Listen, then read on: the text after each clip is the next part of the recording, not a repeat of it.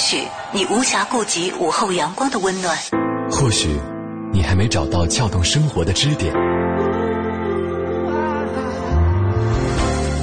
寻找空闲的快乐时间，就在一零六六文艺之声，就在一零六六文艺之声。京城文艺范儿，让你的生活独一无二。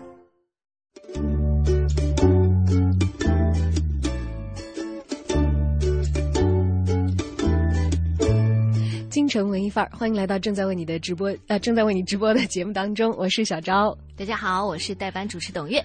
在周六的下午啊，由小昭和董月为大家带来轻松休闲的一个半小时。每当那个音乐响起的时候，我会觉得啊，不管这个下午天气如何，都会有一种闲适感升上心头。就是我来了，特别是在今天这个微凉的下午哈，对，我觉得好像哎，对呀、没有，我觉得有点这个秋意的感觉，是 吧？凉凉的。哎呀，我倒是觉得有春意，可能是因为我穿的比较厚。嗯，对于这个凉的感觉啊，没有那样的具体。还有在这个周六的下午，跟董月跟大家一起带来节目。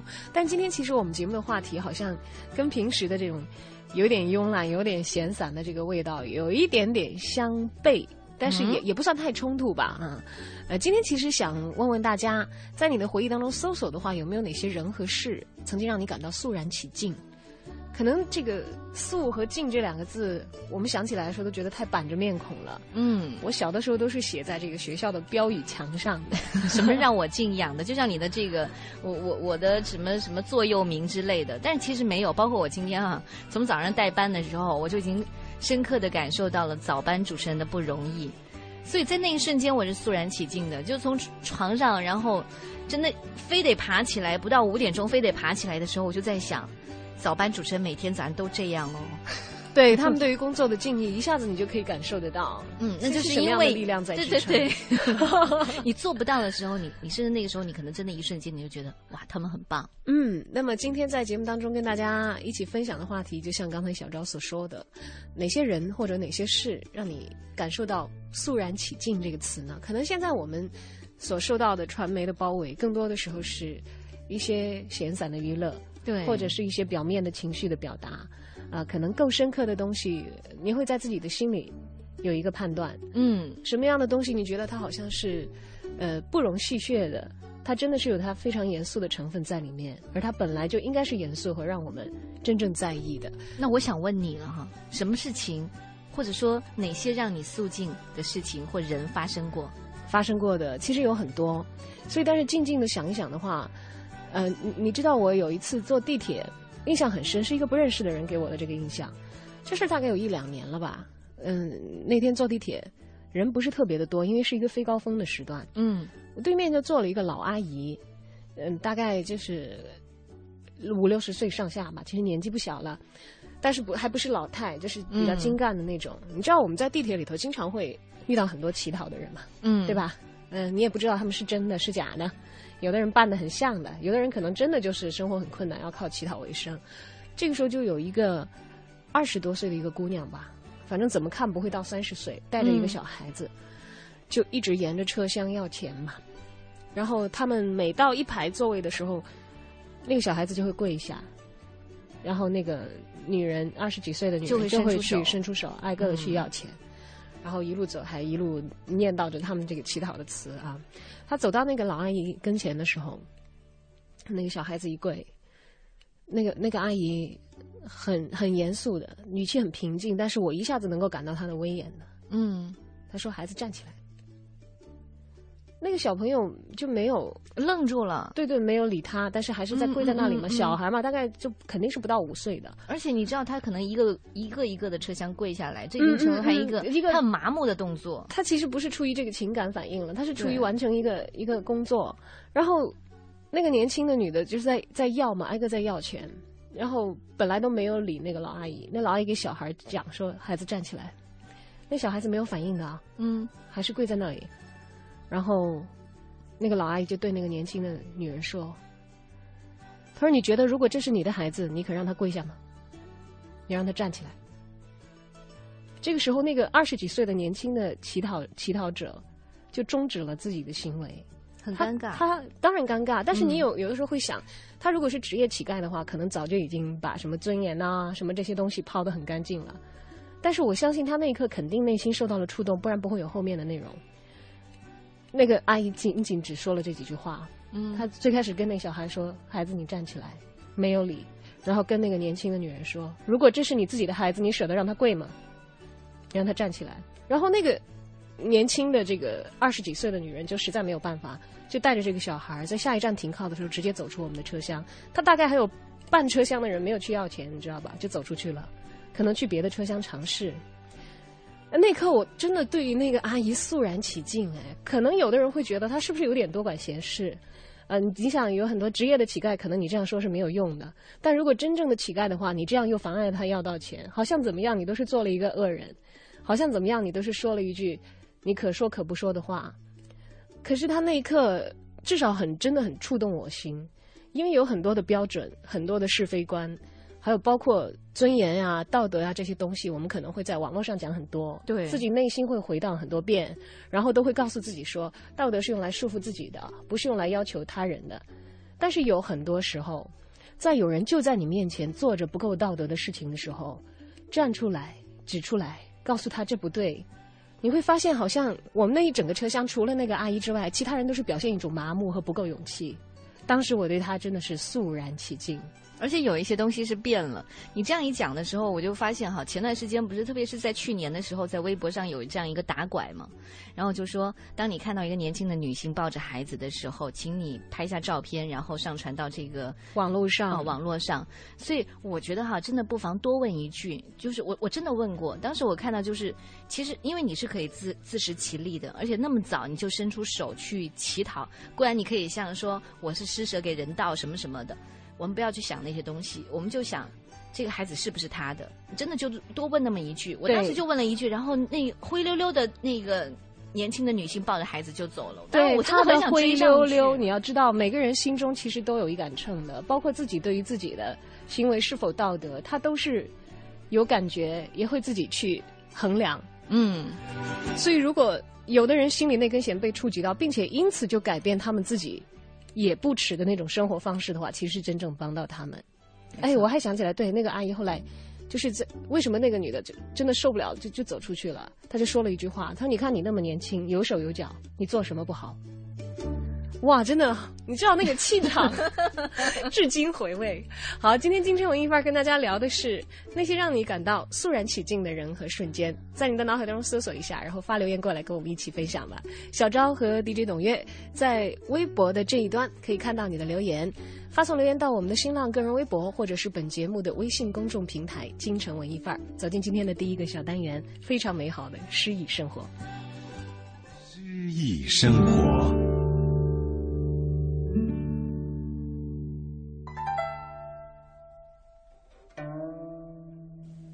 踏梭行，喉管梅残，欧阳修。喉管梅残，溪桥柳细，草熏风暖，遥征配。离愁渐远，渐无穷，条条不断，如春水。寸寸柔肠，盈盈粉泪。楼高莫近危阑倚，平武近处是春山，行人更在春山外。客舍前的梅花已经凋残，溪桥旁新生细柳轻垂。春风踏芳草，走得越远，离愁越没有穷尽。像那条条不断的春江之水，寸寸柔肠痛断，行行银堂粉泪。不要登高楼望远，把栏杆平倚。平坦的草地尽头就是重重春山，行人还在那重重春山之外。踏梭行，喉管梅残是宋代文学家欧阳修的词作，主要书写早春南方行旅的离愁。上阙写行人客旅的思念，以时空的转换，人在旅途漂泊无际，且无止期，展示了游子剪不断的离愁。下阕写居者对高楼的期盼，写远望之人的内心活动。春山本来没有内外之别，词人却将其界定，写出居者念远的迷茫心境，令人玩味。整首词只有五十八个字，但巧妙地运用了以月写愁、实中寓虚、化虚为实、更进一层等等艺术手法，把离愁表现得淋漓尽致，产生了不小的艺术魅力，也成了人们乐于传颂的名篇。本单元节目内容由 AM 七四七娱乐广播独家制作，友情提供。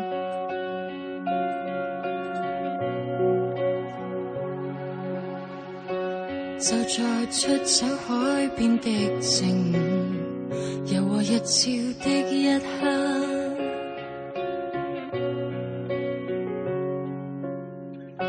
就在點點抑鬱的昨晚，綿綿夜雨的一刻，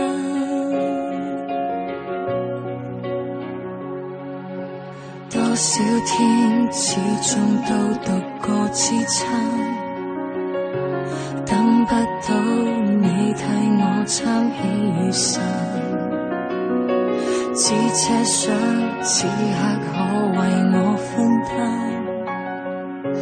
不敢想你吻向他的每吻，时代要一天天翻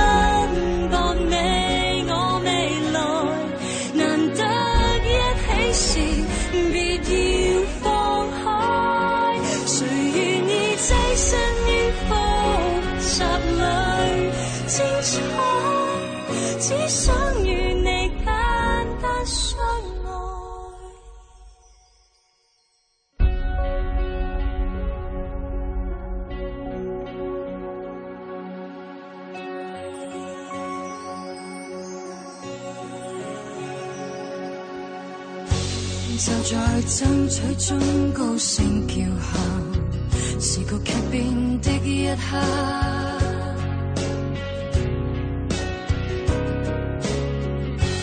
就在喘息間呼吸勇氣，垂頭獨處的一刻，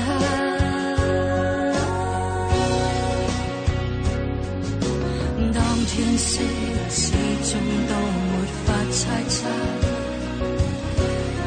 身邊會有你分享雨傘，當此刻一雙手被你緊握。不想知你快要跟他進化，是多要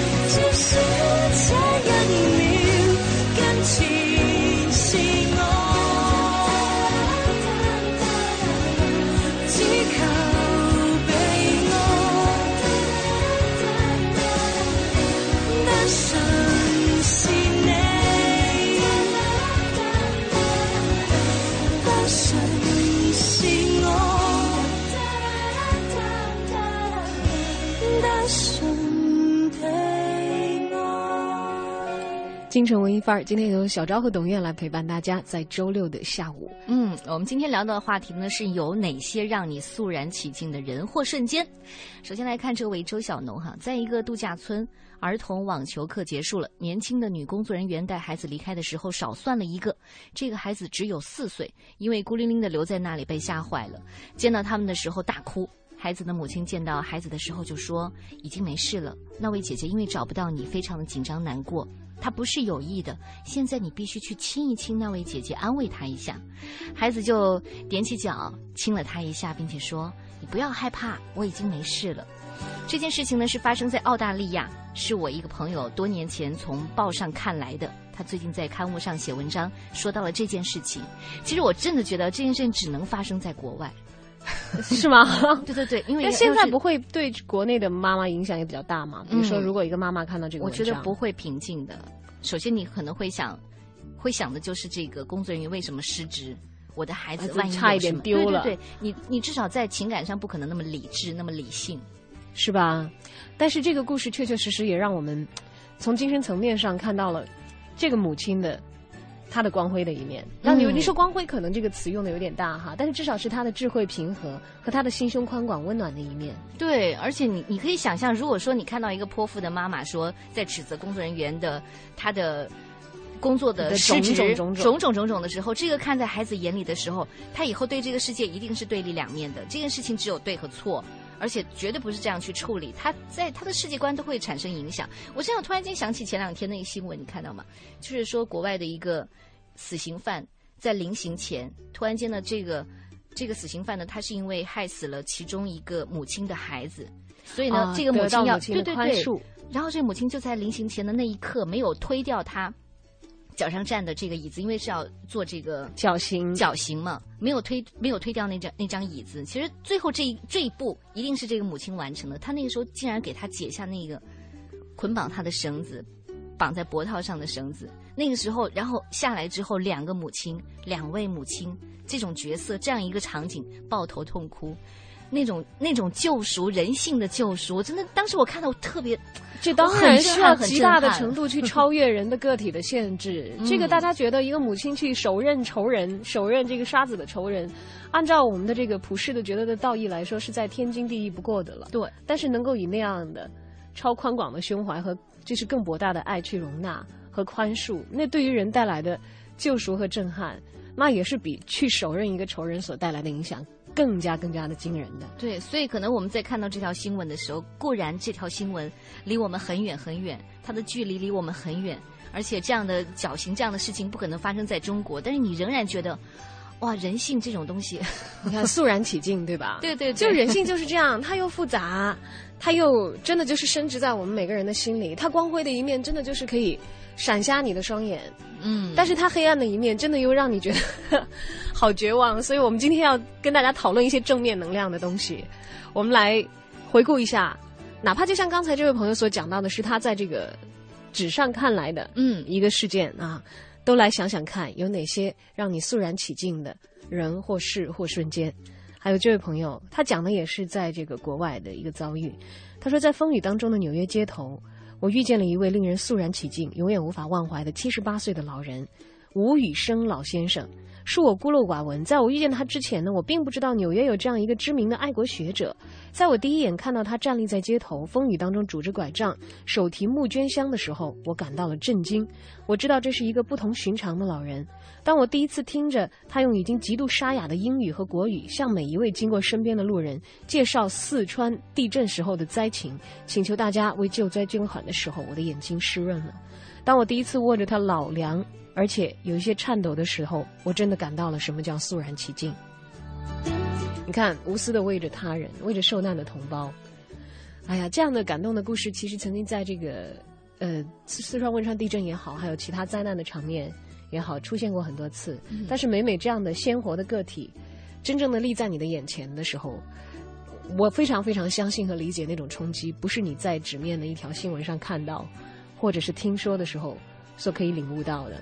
嗯，而且这种事情，你想当年四川地震的时候，确实发生了很多事啊。那你那一年好像正好赶上我我怀宝宝，对，要当妈妈了。嗯，对，要当妈妈了。那个时候你真的对生命的那种那种敬畏敬畏。当时真的觉得自己有很多很多想法，也有很多自己很细微的改变，就是看待人生也好，或者是看待生命也好，你真的是重新去去理顺自己的这个，回头看，真的这个。你你觉得自己很多东西很浅薄，理解方面理理解的很浅薄，还有自己很多东西做的不够。我觉得那个时候我最直观的感觉就是觉得我们好脆弱啊，真的好脆弱。你知道，在汶川地震一周年的时候，因为当时地震的时候，我们是全部进入一个紧张的状态来播报，然后有记者去前方啊等等，因为我们是在后方的嘛啊。当然，这个就跟所有的全国的观众通过媒体看到的画面是一样。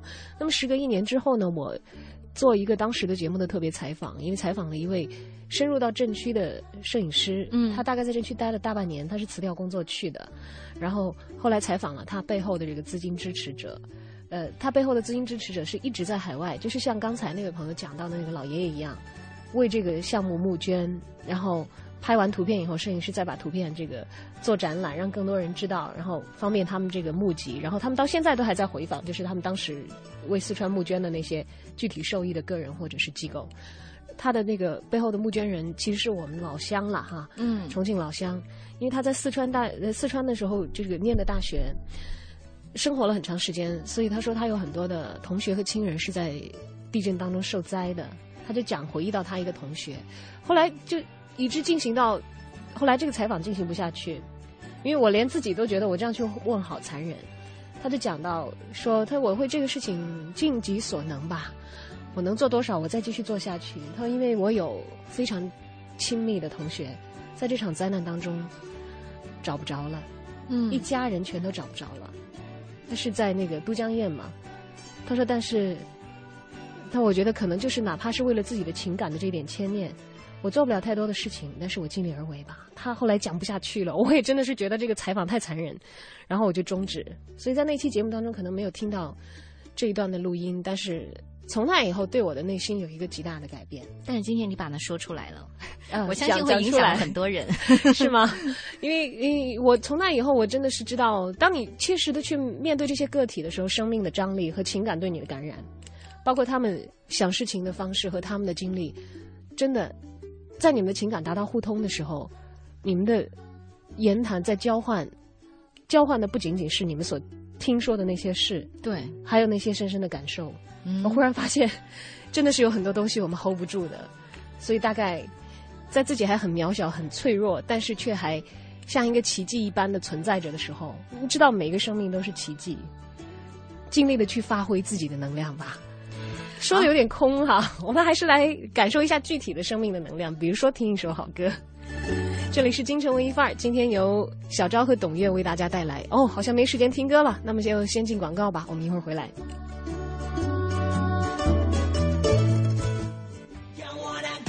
欢迎继续收听我们的节目。节目的开始，告诉大家一个好消息，在今天的节目中，我们有一样珍贵的礼物要送给我们的幸运听众，它就是人头马 VSOP 特优干邑白兰地。人头马一开，好事自然来。大家都知道中法友谊源远流长，为了进一步促进中法交流，联合多家媒体同步举办一场法国名酒品鉴活动。在今天的活动中，拉菲集团大手笔提供了三十箱二零一零年份的拉菲珍藏梅多克干红葡萄酒，以原始发行价的价格让大家品鉴。这款红酒是拉菲发源地法国梅多克法定产区生产的，拥有拉菲家族纯正的血统，以温婉柔顺著称。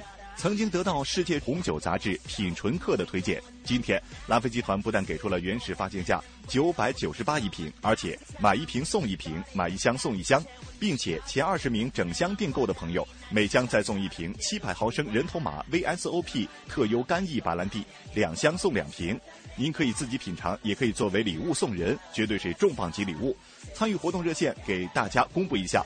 号码是四零零七幺幺六幺幺八四零零七幺幺六幺幺八。凡是订购成功的幸运听众，主办方还提供免费送货的服务，货到满意再付款。但是很抱歉，本次活动限时限量，活动时间仅剩三分钟，每人最多订购四箱，总共赠送二十瓶人头马 VSOP。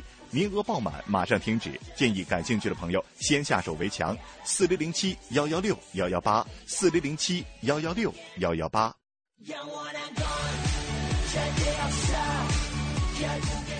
提醒刚刚收听节目的听众，法国名酒品鉴活动正在进行当中。现在拨打四零零七幺幺六幺幺八，拉菲集团红酒买一瓶送一瓶，买一箱送一箱，每箱再送一瓶世界著名的洋酒人头马 VSOP 特优干邑白兰地。这样的机会或许只有一次，现在拨打才有效。四零零七幺幺六幺幺八。其实提起人头马，大家都不陌生，它产于法国干邑大香槟区，因其芬芳浓郁、口感醇厚的特质，早在十九世。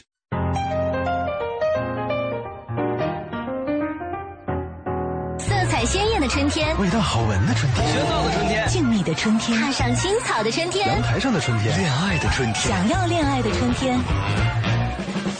新文艺新青年，FM 一零六点六，陪你走过文艺之声的春天。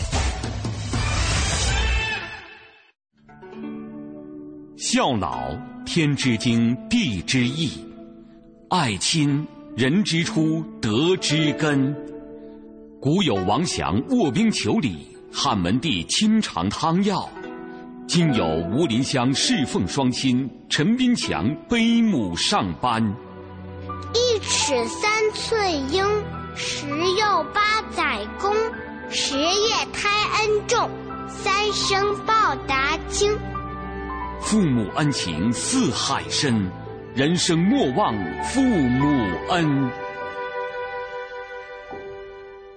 亲爱的，这几天雾霾沙尘加刮风，你眼中多了几分憔悴。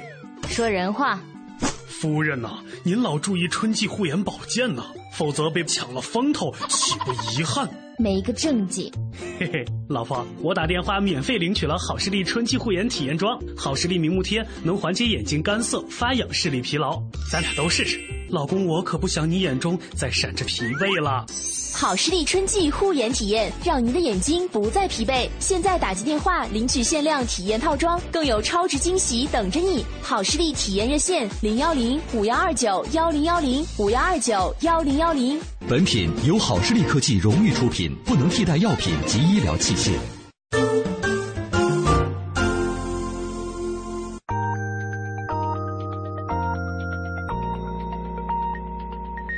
时间是五点整。华夏银行与您共同关注 FM 一零六点六文艺之声精彩节目。华夏银行小龙人移动银行带您轻松步入移动互联时代，与您一同畅享快乐的移动金融新生活。详情请登录华夏银行网站或咨询九五五七七。中央人民广播电台文艺之声 FM 一零六点六。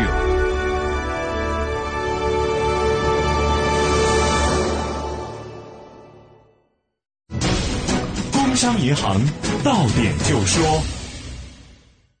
万事如意，购出吉利。工商银行荣易购商城开业大吉，重重大礼，款款大利。购物可贷款，积分能抵现。商场地址：more 点 icbc 点 com 点 cn，快来看看吧。详询九五五八八。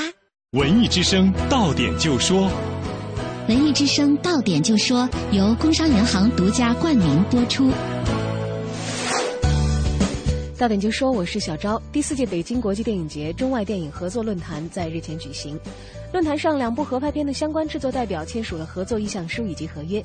这两部影片分别为中国、法国、加拿大三国的合拍片《最后的战争》，以及续集《迟来的和平》，还有中法合拍片《勇士之门》。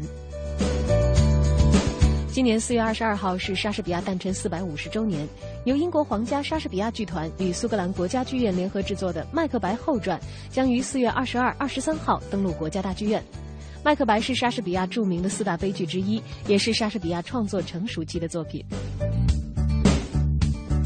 我国三十一个省区市上个月的 CPI 涨幅出炉，其中十五个省区市 CPI 同比涨幅超过了全国的平均水准。分析人士认为，当前的通胀压力不大，未来物价仍然处于可控的范围之内。近日，银监会和央行联手下发通知，试图规范商业银行和第三方支付机构的合作，要求在客户提出申请且通过身份验证和辨别之后，在临时限期内可以适当的调整单笔支付额，还有日累计的支付限额。至于限额究竟是多少，临时期到底有多长，将由银行自行决定。为方便在职女工给孩子哺乳，二零一四年初，北京市启动了“妈咪屋”项目，二十间妈咪屋的样板间目前已经建成。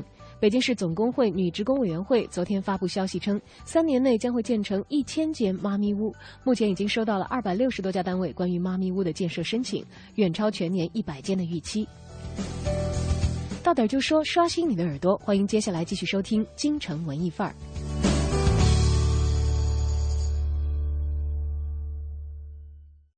大中电器中塔店祝贺文艺之声十周岁生日快乐！大中电器中塔店秉承十二年口碑经营，四月十八号到二十号店庆期间，将把更多实惠回馈给听众朋友们。买电器就去咱身边的大中。六点六，快乐在左右。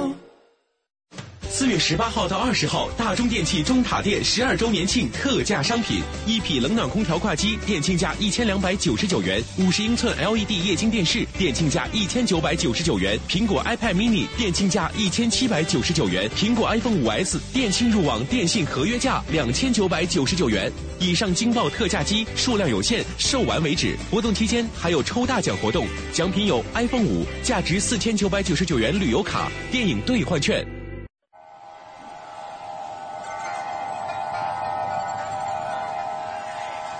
或许你无暇顾及午后阳光的温暖，或许你还没找到撬动生活的支点。寻找空闲的快乐时间，就在一零六六文艺之声，就在一零六六文艺之声。京城文艺范儿，让你的生活独一无二。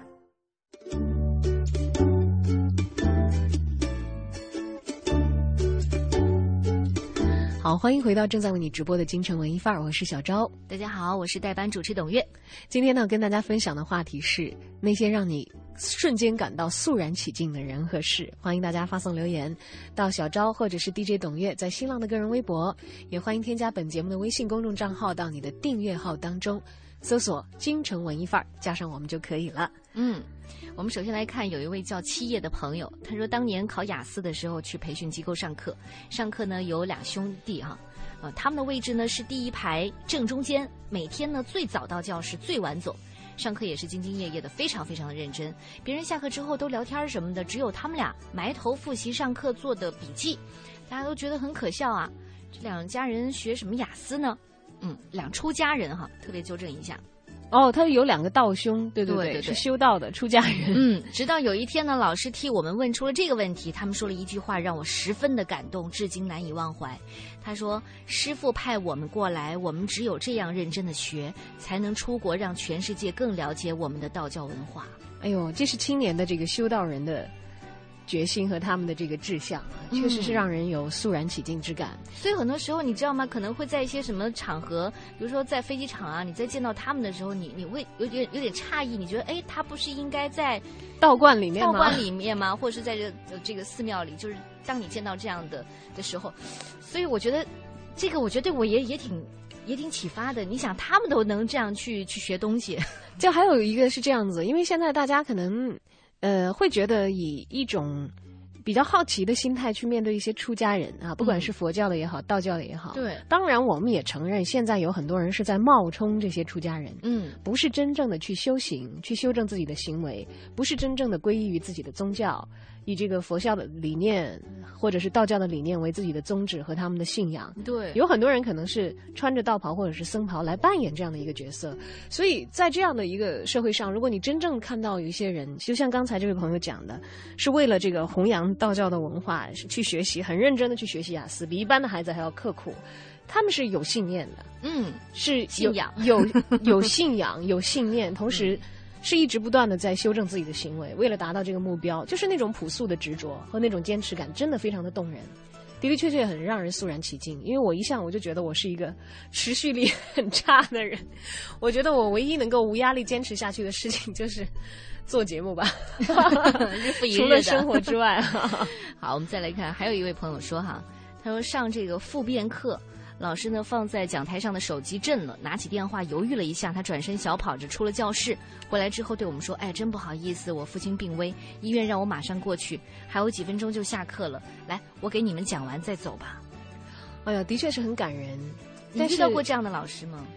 我遇到过我们的老师，你有特别感恩的老师吗？当然有，但是我特别感恩的老师倒真的不是这样硬挺着在台上的，硬挺着在台上的老师我们有。当年我们上初中的时候，我们语文老师，他肺结核，嗯，然后在那个他当时还不知道了，只是不太舒服，他在台上就是真的忍了一下，然后出去吐了一口血，回来跟我们再接着讲课。吐一口血？对对对，后来我们才知道，其实他当时病的蛮严重的，这个后来就休了一段时间，但是我倒是觉得他们应该先。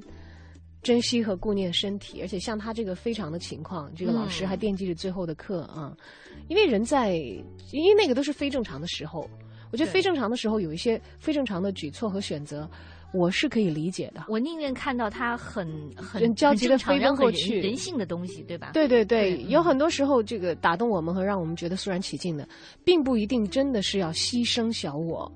有很多时候，这个小我和大我的成就是可以统一，嗯，呃，并不一定真的是要以那种残酷的缺憾去完成。但是这个确实是彰显这个老师的职业精神是很够了。就像我们今天其实也了解到，本台的某一位真的是很厉害的前辈，她是女性，但是哪怕她在产床上的时候，都像一个记者一样。我要记录这整个生产过程，过程，我要采访一个正在为我接接生的大夫。对，你你从这个侧面来看，她其实作为一个记者，简直是不能够更投入于她的工作了。嗯甚至连在生死关头的时候，人家说生孩子这个鬼门关绕一圈的时候，都还不忘自己的职业本能。但是我我却觉得，虽然他这样子很动人，真的很动人。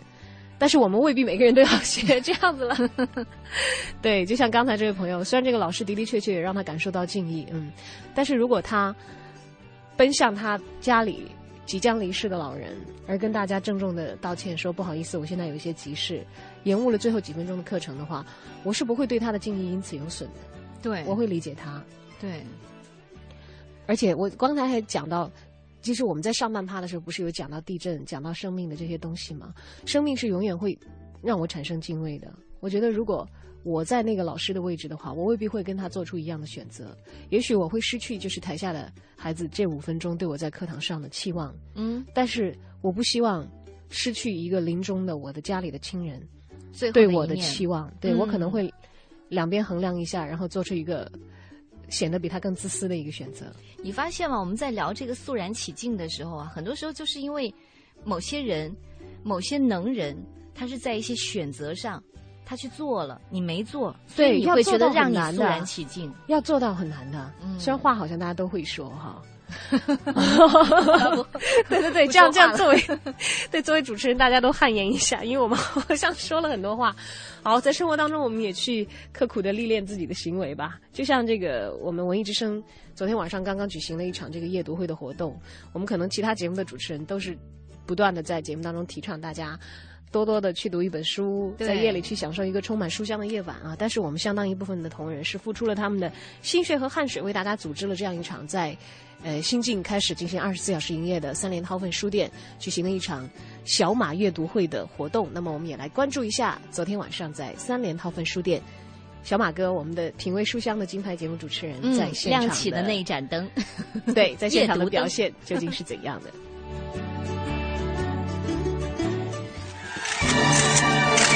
一零六六文艺独家。平时看书多吗？呃，还好吧，因为我是做美术这方面的，然后，但是可能专业方面的书比较多一些。您平时看书多吗？我看的不太多，不太多，都什么时间看书？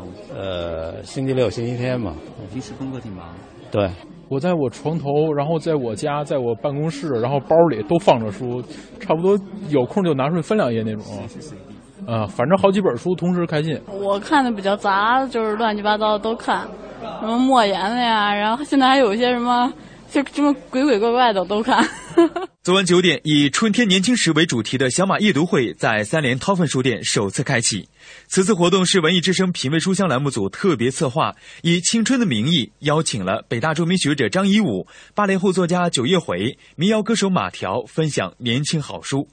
面对中国每年数以万计的出版物，我们该如何选择适合自己的好书？文化学者张一武说：“影响最大的应该是这个，我觉得是这个朱自清的叫《语文影及其他》。”那个书真是很好，就讲人应该怎么说话，然后人应该怎么样跟人交流。就是他通过这个对文字、语言、语气这些东西的分析，来讲人该怎么跟人交流。我觉得这是非常重要一本书，就是让我们重新去观察我们日常生活中间用的语言，然后怎么去理解语言，怎么样对语言做一个深入的认知。这个书我觉得对年轻人来说，怎么样学会说话，说得好，说得巧。这个我觉得交际的功能其实还是人最重要的功能，表达的功能。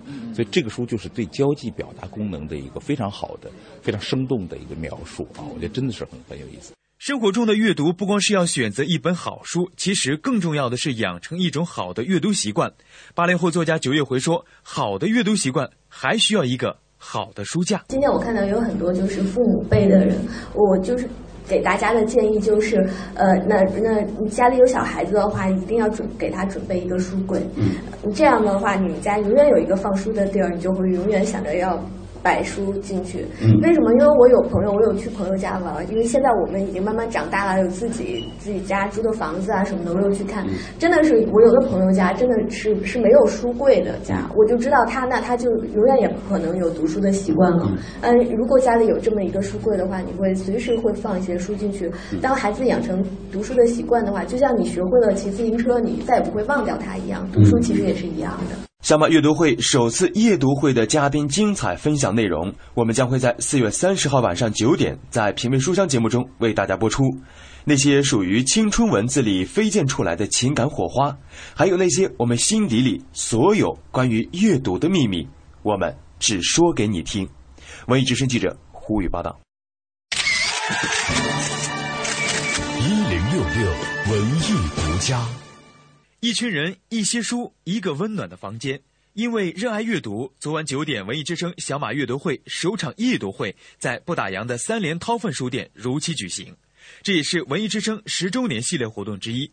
此次活动以“春天年轻时”为主题，邀请了北大著名学者张一武、八零后作家九月回、民谣歌手马条和听众一起分享趁年轻值得我们阅读的好书。作为首次参加夜读会的著名学者张一武很有感触。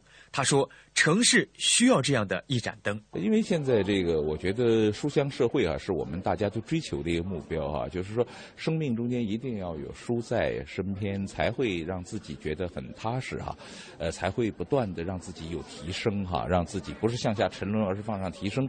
我觉得，呃，晚上的时候有很多人会不睡哈、就是因为呃，都市里面会有很多不睡，或者偶然的不睡啊。这个时候你会发现夜里有一盏灯在这亮着，然后你会在这儿分享一些书哈，呃，对生命来说是非常有意义的。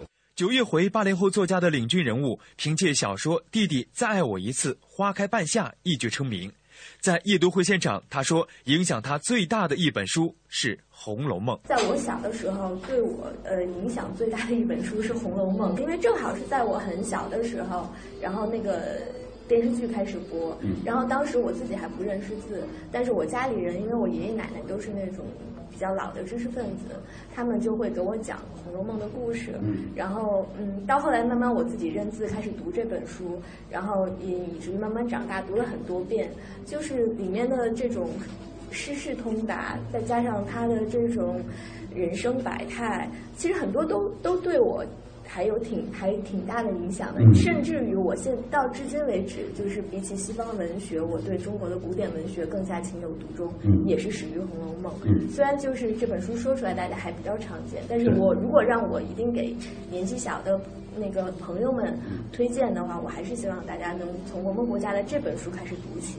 夜读会上，很多读者和听众纷纷分享让自己感动、至今还难以忘怀的每一本好书。民谣歌手马条还在现场倾情弹唱，让这场夜读会既书香浓郁又温暖恬静。文艺之声记者胡宇报道。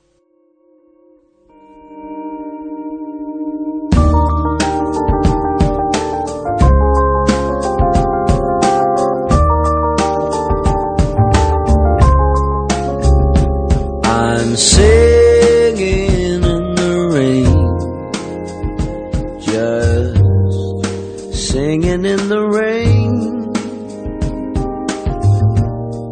What a glorious feeling! I'm happy again. I'm laughing at clouds so dark up above. The sun's in my heart, and I am ready for love. for love. Let the stormy clouds chase everyone from the place. Come on with the rain.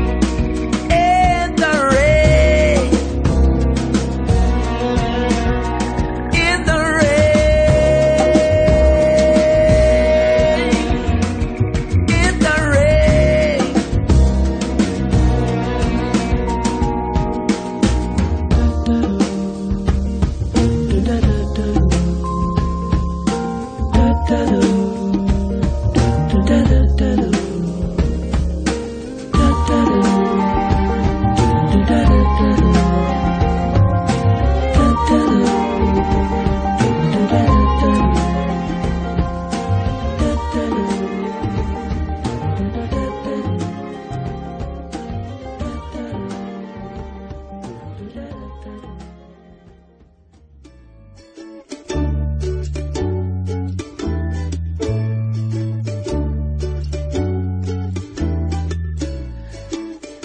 回到京城文艺范儿。今天跟大家讨论的是有哪些人、哪些瞬间让你感到肃然起敬呢？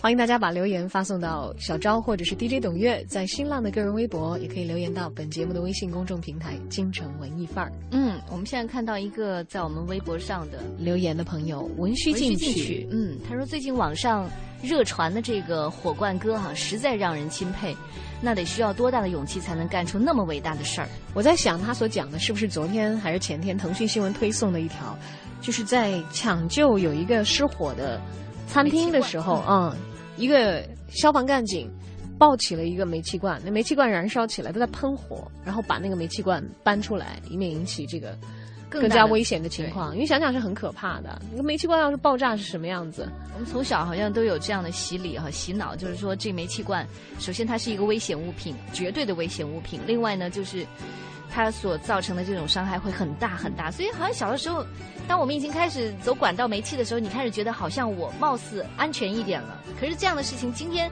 这样的事情，这样的选择放在你面前的时候，我相信这个消防员他也很年轻，对他从小也是受这样的教育。但是我相信他在那一刻，他可能他的这个职业本能也好，他自己的勇气也好，可能是没有想那么多的。嗯，因为他们的职责好像就是面对这样的危险。我就记得我以前听我的朋友讲说，在国外我们觉得消防队员是英雄来的。对啊，因为在很多很这个平稳的社会、很富足富裕的社会，生活没有面临更大的危机，也没有更加危险的场景，那么火灾就是最危险的。对。那么消防队员恰恰是在这种最危难的时刻，去拯救人们的那些天使。嗯，所以通常都会在他们成功的扑灭了火灾，或者成功的救出了生命，甚至你经常会在新闻图片上发现这个家里的宠物猫猫狗狗，他们都会把它带离这个险境，然后完成他们任务的时候会。会有人围着他们鼓掌，会向他们致敬，像对待英雄一样，觉得啊，他是消防队员。那你知道吗？其实我在现在开始啊，对我们家小朋友的这个教育就是这样，我基本上每个月都会带他们到消防局。去等一下，看一下这个消消防车的叔，叔然后再对再看一下这些叔叔们。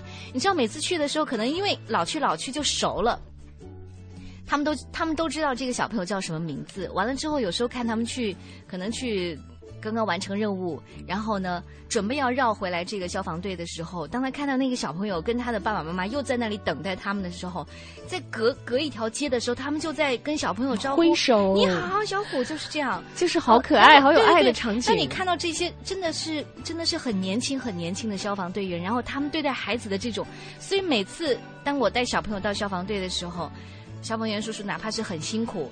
刚刚完成一个任务，刚下了一个任务的时候，他仍然会把小孩抱到那个消防车上，很高的消防车上，让他再去摸一摸这个消防。小孩子会觉得好酷啊！真的是太酷了，所以我真的希望大家，这是最好的，我觉得是一个最好最好的教育。这不光是对孩子是最好的教育，我相信那些消防队员呢，他们脸上的笑容绝对是发自真心的，真诚很真诚你知道，因为我有一个弟弟，他的职业就是消防队员，因为他就有跟我讲过，他说虽然因为家里人会担心嘛，你每次都是面临险境，他说没有啊，一个是他说我们也是有仰仗的器材，他说还有，当你觉得你你守护的是生命的时候，你会觉得这种感觉很神圣的。对，哎，我就我就突然一下理解，非常的理解，为什么当一个小孩子非常活泼的，像看待英雄一样的看着他们的时候，他们真的发自内心的那种反馈，因那是他们创造的价值，嗯他们守护了这一方的安宁，他们让这些可爱的面孔可以健康的成长，可以平安的去享受这个社会和谐和美好的一面。所以，真的的的确确，我们要为他们好好的鼓鼓掌，也希望、这个、消防队员肃然起敬。对的，因为在这个社会当中，可能很多分工是靠这个社会形成的大的系统，没有感情的层面来进行衔接的。他的职责是这个，好像他就是应该救你。嗯但是我们所生活的社会是人组成的，大家都是有感情的。而且大家都是生命，都是肉体，对他凭什么就得冲进这个火堆里？虽然他的职责是这样，但是他是一个救了你的人呢。像他如果表示一点点，因为你的心里是有这样的情感的话，真诚的流露出来，人和人之间善意的情感的传递，真的是会温暖人心，也点燃别人的希望，也让自己生活在一个更好的状态里面啊！想想就觉得好美好。当然，这也要警惕我，我们自己也要提高警惕啊。当然。你遇到的消防队员是你熟悉的朋友，嗯是你社区里你的孩子的这个崇拜的英雄的时候，我们尽量自己做好这个预防工作，防患于未然，不要尽让那些量的不要人为的去造成这样的对，不要给他们添麻烦。你也会想到，哦，那是我们这个片区的消防的负责人，谁家的这个大虎或者谁家的这个小明，我是认识他的，他是我的一个朋友，他是我孩子的朋友。我们也不要因为自己的疏忽和自己有的时候一些愚蠢的忽略，去让他们为我们排除那么危险的情况，去让他们身陷险境。对这样是不是就更加的和谐美好了？当然，这可能是一个理想主义啊，哈 但是也希望每个人从自己做起吧。这世界终归是很美好的，因为除了有那些维护我们的系统和法则在的话，最重要，每个人都在情感当中得到爱的守护。其实已经有朋友跟跟进这条新闻哈，他说，据报道呢，那位消防员四月底同合同就到期啊、人家人家就离职了。。好，尽职尽责啊！真的也为火罐哥好好的鼓掌。你看，在这样的这个新闻当中，甚至都把他个人的姓名是隐去了的。嗯，但是丝毫丝毫不会因此而你看到了减少对很多闪他的东西敬。。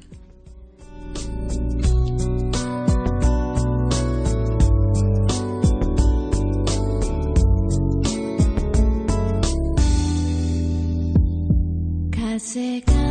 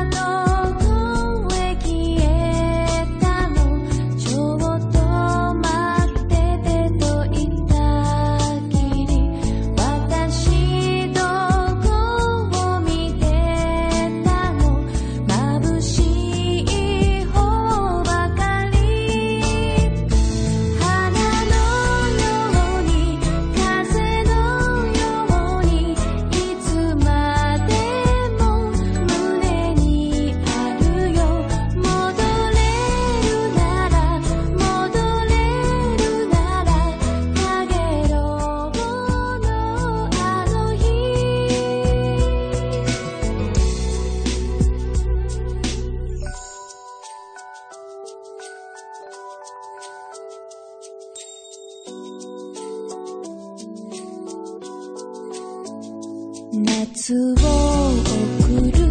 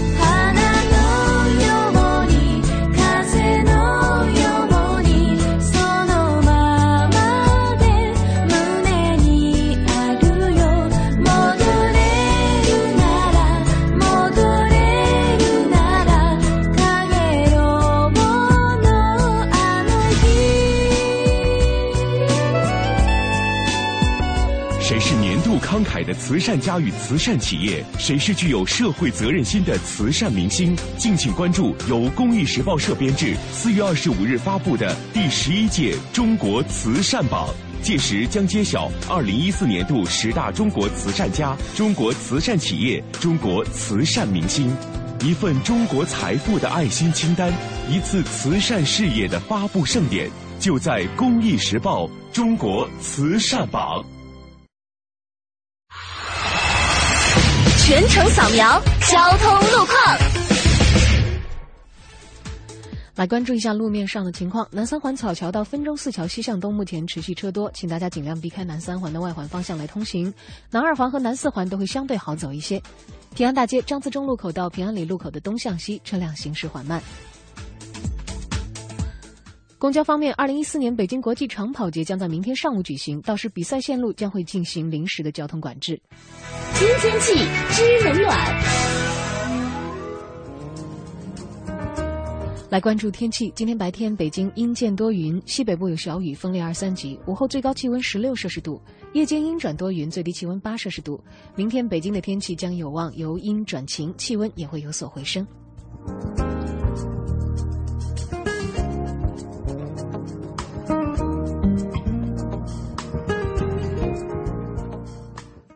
老伴儿啊，别缝了，看看你这眼睛揉的。没事儿，岁数大了，还能给儿子缝多少衣服呀？好，好，好，我给你把灯开亮点儿等会儿啊，再给你贴个好东西。你说的是好视力吧？这都瞒不住你。这广播我又不是没听到，好视力给免费体验，我都看见你偷偷打电话啦。是啊，我看你这眼睛不总干涩发痒吗？人家老吴用的也挺好，我就想让你试试。这老头儿还挺上心。好视力护航四月没禁忌，三天无理由免费体验。一个电话，五十元好视力体验装免费送到家。好视力体验热线：零幺零五幺二九幺零幺零五幺二九幺零幺零。本品不能替代药品及医疗器械。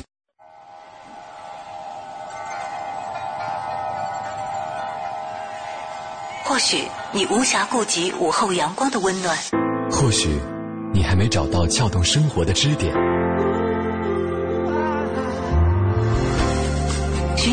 闲的快乐时间，就在一零六六文艺之声，就在一零六六文艺之声。京城文艺范儿，让你的生活独一无二。你知道的，你不知道，你不知道而想知道的，你想知道而没法知道的，关于北京城的一切，我在北京城。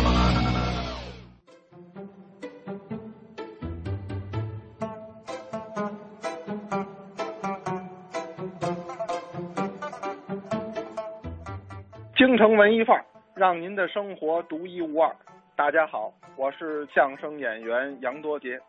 昨天呢，我们给您聊到了这个东岳庙的主体建筑，以及啊，说到了修建东岳庙时用料非常的考究，竟是什么杉木啊、黄松啊，都是好材料。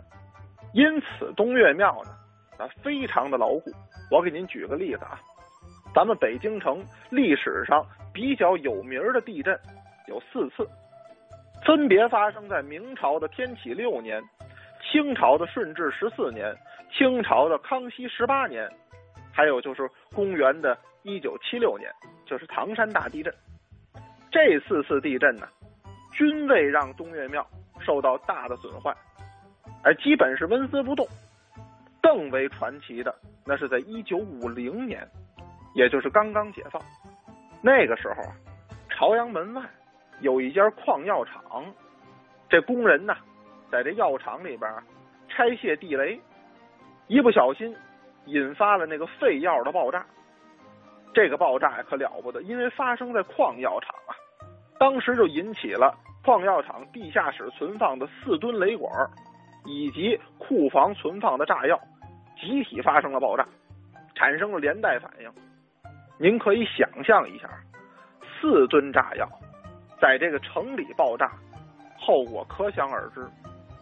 这次建国以来最大规模的爆炸事故，造成了数百人死伤。这朝阳门附近的民房啊，几乎是全部倒塌。东岳庙附近原来还有个九天宫，有个十八玉庙。这两座庙啊，全被夷为平地，啊，只有东岳庙破损了一些呀，简单的装饰啊、构件啊、玻璃啊，主体建筑仍然是纹丝不动。由此您就可见，建造东岳庙的时候是何等的坚固了。但是啊，这个多福的东岳庙啊，也曾经经历过劫难，那是在清朝的康熙四十三年。也就是公元的一七零四年，这一年呀，东岳庙经历了一场大火，据说是火光冲天，损失啊十分的惨重。后来都惊动了康熙皇帝，还拨专款呢进行了维修。但是这次火灾具体有多么严重，在历史学界啊曾有争论。人们研究以后发现，其实说严重。也并不十分严重。当时啊，主要烧的是，呃，戴宗宝殿等一个主体建筑，它的东西配院、后殿都没有受到严重的波及。因此呢，这个东岳庙的香火呀，虽然经历了一次火灾，仍然十分的鼎盛。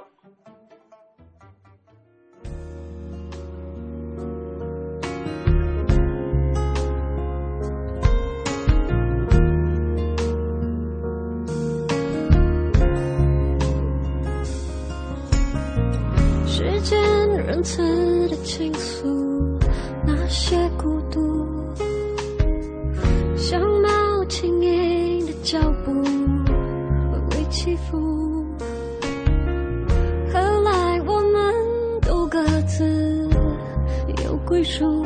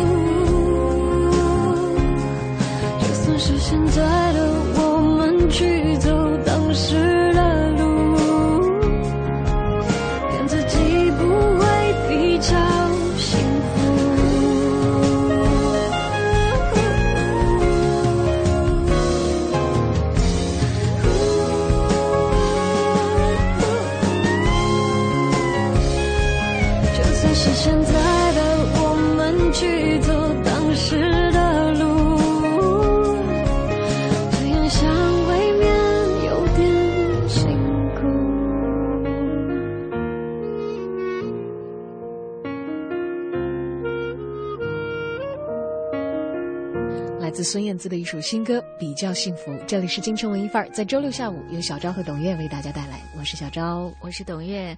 今天呢，我们要聊这样一个话题：有哪些让你肃然起敬的人或者瞬间？现在仍然还有很多的朋友通过微信平台还有这个微博与我们互动哈。呃，我看到这位朋友很简单，一句话。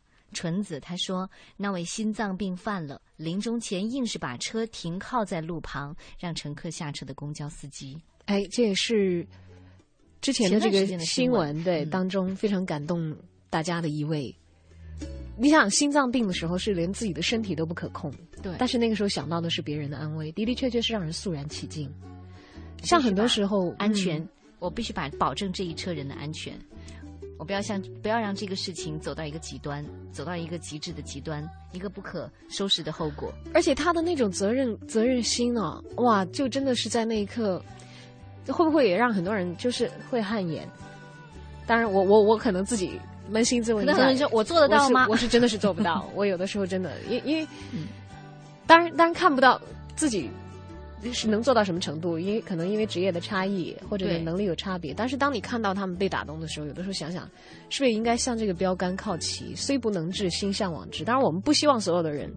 都都总要遇到这样的处境境啊！什么一会儿又是这个煤气罐要炸了，嗯，或者是这个心脏病要犯了，就是希望大家尽量的离这些险境远一点。我们在能预防的范围当中去预防，但是遇到这样的情况的时候，你知道在危急时刻所迸发出来的，很多时候也许他们没想太多，就像我刚才讲的，一念迸发的是他的本能，对，但他的本能就是人性里头很闪光的那个东西在，嗯，而这些东西是怎么形成的？可能在他们漫长的一生当中，有无数细小的事情累积起来的。决定了他们在那个时刻连想都没想就做出这样的事。好，另外看到有一位朋友叫刘军，他说小时候呢，每次周一学校升国旗的时候，就会感觉这是最庄严的时刻。一说到这个升国旗哈，我突然间就想到了，呃，应该是在去年年底的时候，我跟八十三个小朋友哦，就是多小四到五岁之间的小朋友，跟着他们一块儿，就是早上四点二十的时候从幼儿园出发，然后去到天安门去看升国旗。我当时我我对这样一个行为，就是幼儿园说要组织这个大班的孩子要进行一次这个爱国主义教育的时候，当时我最开始觉得。小朋友从来没有在幼儿园住过，嗯。那天晚上他因为要去看升国旗，为了能够让所有人都能准时，然后这个园长他要顶住所有的压力，要让这些家长都得同意，然后还要让孩子在这个幼儿园住一晚，规规矩矩的住一晚上，对。第二天要一大早起嘛，对吧？嗯，三点半起床，你知道吗？当时我在去到幼儿园的时候，我是在三点四十到幼儿园。啊，真的就是一一群小麻雀，整个楼都炸飞了 那种感觉。所有小朋友很规整的，然后排队上车，然后一起来到这个天安门广场的时候，我我相信当时包括很多家长都说，我来北京那么多年了，我都没有自己没有看过升旗升升旗仪式，但是我们家孩子去看升旗仪式，所以当时有很多的家长就说，哎，我们再包一辆车跟在后边吧，是吧就大家一起去，因为孩子去接受这种爱国主义教育，我们自己本身呢，我们做到了嘛？所以当时真的我我我挺震撼的。所有小朋友可能我们因为当时要考虑到这个安全问题，我们就只能在金水桥的这一头，嗯嗯，然后看着这个天空的这对对这个鱼肚泛鱼肚白的天空，然后还有就是呃小朋友可能你说这话的时候，外面天一下子就亮起来了，你知道晴了，对，一块云就从这个 太阳的旁边溜走，就是露出太阳脸来。嗯，但是真的那一说到升旗，我的脑海里又回到了那一幕，对就是跟八十三个小朋友一起去看升国旗仪式。你看，哪怕小朋友早上像一堆小麻雀一样的，我很感兴趣，他们在升旗的时候有没有打闹？没有一起唱国歌，对吧？对吧？一起唱国歌。当时你知道，我真的我的那个汗毛也竖起来了，真 的真的，眼真的眼眼眶就湿润了。就这，也许你可以说是这个国旗肃穆的气场，天安门广场的气氛，但是是因为就每个人心里的敬畏和那个时候的严肃，就是在那一刻都统一起来了。你在那个国乐声中，你你不由自主的在那个环境当中，你受到感动，你会有泪流眼泪，因为在心中的这种尊崇和你知道有一些东西是你必须敬畏的这个感觉，一定每个人都有。不管他表现的再怎么吊儿郎当，或者是无视一切，他总是有心中会值得敬和值得畏的东西。所以你会看到哈，三百六十五天，每天这个天安门的升国旗和降旗仪式的时候，永远是很多的人，庄严肃穆的。所以我就想起来，有一次在这个听一个业务讲座的时候哈，这个白岩松就来到这个我们的培训现场。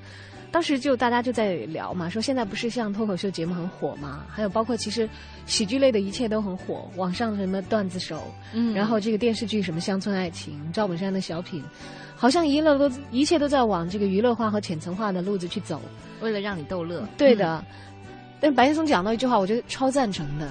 然后因为当时是在讲这个节目类型研究，有人就提到这个王自健很火的一档节目啊，《今夜八零后脱口秀》，然后有人说。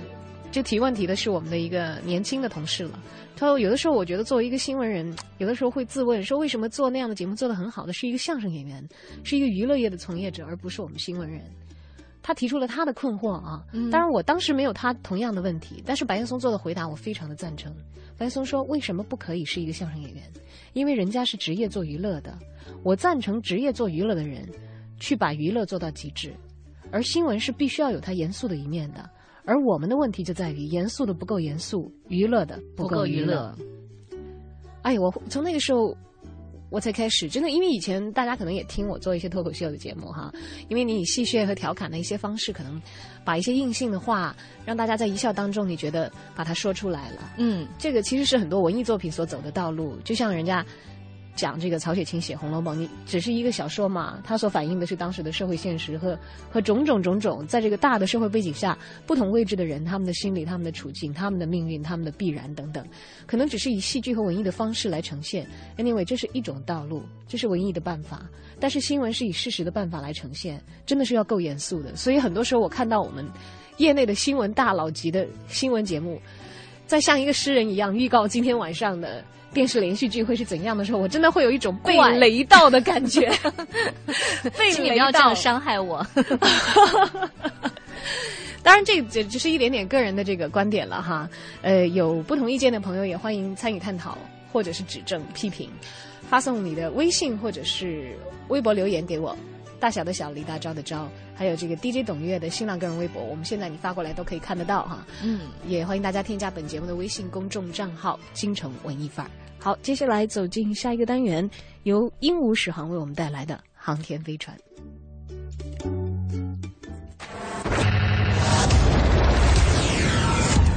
航天飞船，大家好。这里是航天飞船，我是史航。八卦飞呀飞，我把善意传。今天要传递的善意呢，还是来自《人物》杂志对李亚鹏的专访。李亚鹏的同学王学兵他说：“当初我们找人那个说剧本拉投资，我讲的很热情。那个人如果一脸茫然，我察觉他有点走神的时候，会突然情绪跌到谷底。但李亚鹏不是。”如果这样行不通，他换个方法再试试，再跟你聊。嫣然基金会筹备期间，有个朋友介绍李亚鹏去上海筹款，说有一个实力的富豪，还有实力的富豪愿意给一大笔钱。中午接了电话，呃，买了机票，下午就去了上海。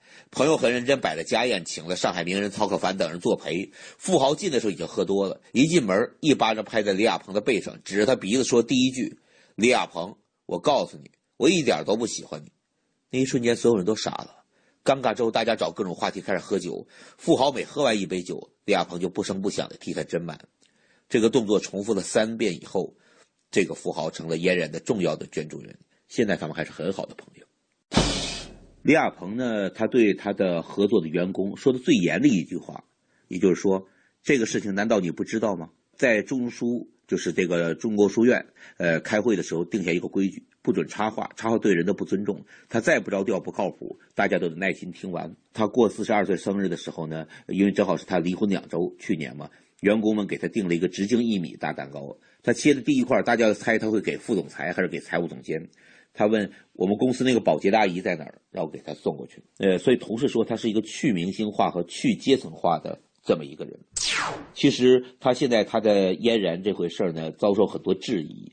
他静静的等待政府的审计，等到权威部门的审计。其实他可以把创始人的名单公布了，每个人捐多少钱都公布了，我们又没什么藏着掖着的，都公布了，就不用他一个人扛了。但是，他想，如果把这个名单公布了，心术不正的人就会去攻击那些人，就会去查，就会影响别人。他顾虑的很多。李亚鹏回想起当初他拍《笑傲江湖》，因为是顶替一个男演员，人家走了，所以说呢，呃，他又算是个青春偶像，没拍过武侠剧，呃，古装戏。武行对他的态度呢，就是第一天拍打戏，他的胳膊上、手上全是被剑划的小的伤口。导演说：“哎，武行，你给令狐冲拿药，拿云南白药。”说好知道了。但收工之后，一辆一辆车走，一个灯一个灯熄掉，都走光了，没人叫我，也没人给我送这个药。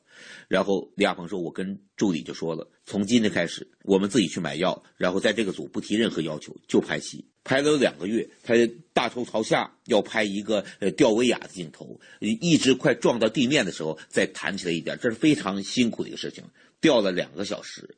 然后副导演看不过去，说：‘你没请武行吃饭吧？’他说：‘我没请啊。’人叹口气。”然后导演说：“好，就这样吧。”这武行在谢维亚，我说：“等等，导演，你是不是不满意？那再拍吧。”大家都不说话了，再拍，又拍了二十分钟。导演说：“哎，这条 OK 了，可以过了。”这是武行过来帮我解维亚的时候，我进组两个月，第一次听武行说：“鹏哥辛苦了。”从那天以后，一切都没有问题。李亚鹏说：“前一段看日本的一本书，喜欢一句话：‘遥想于流放之地赏明月。’”就此刻我没有被流放，万一有一天我被流放了，我想那一刻我也会抬头赏月。他很喜欢这句话。绿箭答应给他投资拍电视剧《海滩》，可最后人撤资了，因为老板说我们在这中国卖的很好，犯不着再投资拍个电视剧做这么大广告了。那李亚鹏拿自己的钱拿出来投，他的平等观念就是整个组里都得住住五星饭店，场工也住，所有的人都住，这一百多人工作人员都在那住着。这么一个天性喜欢平等的人，确实不适合做制片部门的工作。所以那一部戏之后，就由他哥哥去接手了。他对女儿李嫣的期许，他写了这么一句话：“你有德，你有失，我希望你将来有自己。”就是这样的期望。而对于他自己呢，他是这样概括的：“我不再需要这个世界的关注，因为我已经关注了这个世界。”这就是李亚鹏。好的，今天就到这里，我是史航。好的，航天飞船从昨天到今天啊，李亚鹏的这个故事，通过史航的讲述，是不是也让你更加多一点的了解了这位大名鼎鼎的天后天后前夫呢？啊，当然，大家可以自行去判断和选择是不是要喜欢他啊，这都是 OK 的，没有任何的问题。那么今天呢，在节目当中跟大家分享的话题是有哪些人和瞬间让你感到肃然起敬啊？分享了很多的故事，也用大家的眼睛去看到了一些。可能我们平时在自己的生活当中没有看到的那些肃然起敬的瞬间，同时我也通过这期节目在心里自己好像温习了一下，当敬意包裹自己内心的时候是一种什么样的感觉？嗯，你在哪？你做了什么？你还会这样吗？真的会对以后我会是一个怎样的人形成很大的影响？也许是潜移默化的、无法描述的，但是真的，当你被这种情感包裹的时候，那个时刻的你。一定是你不可回避的真实自我的一部分呢。今天我们讲了好多好多的故事哈，但是我觉得每个故事都很动人。有地震的，对的，有这个抢救火灾的消防员，有在地铁当中，还有在地铁里发生的故事，有很多很多的故事构成我们今天的节目，也构成了这个肃然起敬的瞬间，还有那个可能在你脑海里很深很深的那个人。当然，也许我们所要遭遇到的。敬意来临的时刻，并不仅仅于此，在生活当中会有更多的这样的片段出现。而当你有那样的一个时刻，觉得你被充满崇敬的心情包裹的时刻，请记住那一刻的感觉。这样也许就像刚才一位朋友在留言当中讲的一样，听完了你们的讲述，我有浑身充满力量的感觉。那我们今天下午做的节目就就给大家充一下，对不对？充一下这样的一个电，让你时常的对生活、对生命。对他人、对社会充满敬畏、充满敬意，这样其实可以让你变成一个，至少是自己会觉得更加内心更强大的。我相信这一点，勇往直前吧。好，今天的节目就是这样，也感谢大家的收听。说了那么多严肃的话题啊，说完了敬意，最后来分享一首歌，好好的放松一下吧。今天的节目就到这儿，周末快乐！小昭和董烨感谢大家的收听。那么在整点之后呢，将为您带来置业大观园。要想要回听本节目，欢迎登录央广网三 w 点 cnr 点 cn。Green plastic watering can for a fake Chinese rubber plant and a fake plastic girl.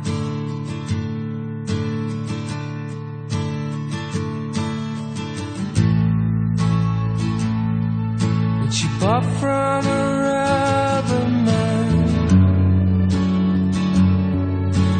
time for